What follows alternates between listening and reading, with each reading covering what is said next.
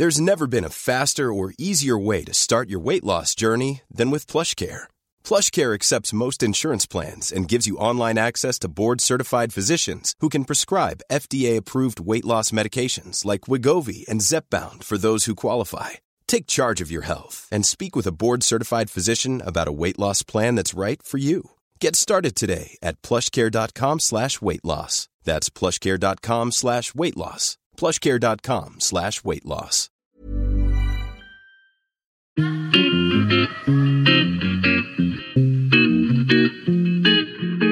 Salut les gars, je suis Anne-Laure Baratin et vous écoutez le podcast Genre de fille. Chaque semaine, je reçois une fille unique en son genre pour parler sans tabou de mission de vie, de galère, de déclic ou non, de féminin, de maternité ou pas, tout ça, tout ça. Par leur parcours, leur engagement et leur choix de vie, elles m'ont bluffé et j'ai à cœur de vous les faire découvrir. Je sais qu'elles vous inspireront. J'espère maintenant que leur parole vous permettra d'avancer, de choisir, de décider. Et maintenant, place à l'épisode du jour. Bonne écoute C'est l'interview bonus de mon invitée Judith Aquien. Rebonjour Judith. Rebonjour. Alors, cette question que je pose à toutes mes invitées, je ne sais pas si tu connais Annick Cogent, qui est journaliste au Monde, qui fait des portraits de femmes et qui demande à ses invités de compléter la phrase Je ne serais pas arrivée là si. Alors, à ton tour, Judith, de la compléter. je connais cette question. Du coup, j'ai trois strates de réponse. Vas-y.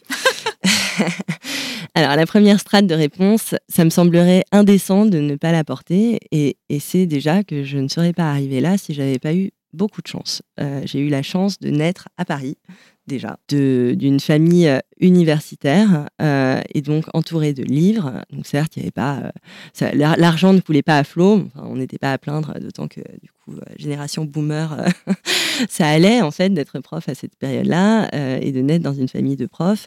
Enfin, ça allait financièrement, j'entends, il n'y avait pas de problème. mais en tout cas, enfin, davantage que financièrement, on avait beaucoup de livres, un accès culturel énorme, un accès aux mots, à la circulation des savoirs. et donc, quand même, je pense que je ne serais pas du tout arrivée là à écrire un livre, etc.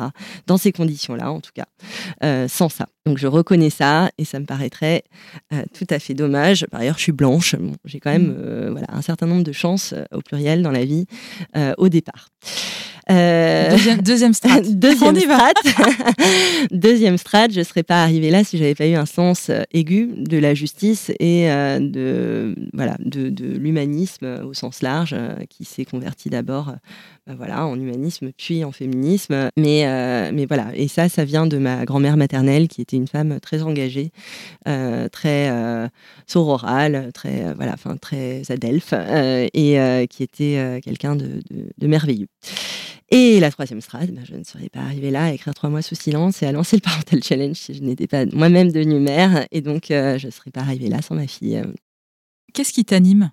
Ce qui m'anime, c'est euh, la justice et le fait vraiment d'être de, très indigné quand euh, une catégorie de la population est considérée comme sous-humaine, comme sous-digne de respect, etc. Et donc c'est ce qui m'a conduite ben voilà, à, ces deux engagements forts, hein, c'est-à-dire l'un auprès euh, des personnes en exil qui sont absolument sous-considérées, euh, et l'autre auprès des femmes qui le sont aussi euh, d'une autre manière. Donc tu réponds à ma question où j'allais te demander qu'est-ce qui te met en colère ou peut t'agacer? Eh ben exactement pareil.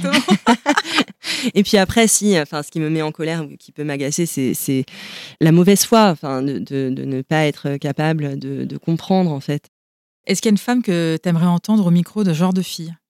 Ouais, alors il y en a en réalité, il y en a même deux. Tu peux, euh, si je peux. Vas-y. Alors, il y a Tinuan Femme, euh, donc, dont, je, dont, je, te parlais, qui a euh, à l'origine créé le podcast La Reprise, lequel a été un adjuvant monstrueux au moment de mon postpartum et de ma propre reprise, où j'étais effondrée et où j'ai découvert le podcast et vraiment ça m'a un peu sauvée. et qui a sorti ce livre, donc La Reprise, chez Payot, et qui est un livre vraiment très politique, vraiment excellent, et que je conseille à tout le monde. Euh, et c'est une femme qui a énormément de choses à dire, enfin, qui est hyper engagée. Et l'autre, c'est euh, Elodie Basta, euh, qui a créé le podcast Et ta mère, qui est un podcast tout à fait magnifique, passionnant sur les liens mère-fille. Tous les épisodes sont superbes. c'est des interviews à deux voix et c'est quelqu'un qui a beaucoup de choses à dire, puisqu'elle elle crée, elle montre le nombre de facettes qu'il y a et le nombre de possibilités de liens euh, mère-fille qui existent, euh, avec des histoires qui sont euh, tantôt réussies, tantôt terribles, tantôt extraordinaires, tantôt très très ambiguës. voilà, enfin bref, elle montre vraiment toute l'ambivalence, toute la complexité du lien, surtout la complexité, voilà, du lien mère-fille, avec une pudeur, une intelligence que je trouve très particulière. Et la question que je pose aussi à toutes mes invités, quel genre de fille es-tu, Judith? Eh bien, je suis le genre de fille qui, quand elle voit un truc qui gratte, se met à agir. J'adore cette réponse. Merci beaucoup, Judith. Merci. Merci à toi.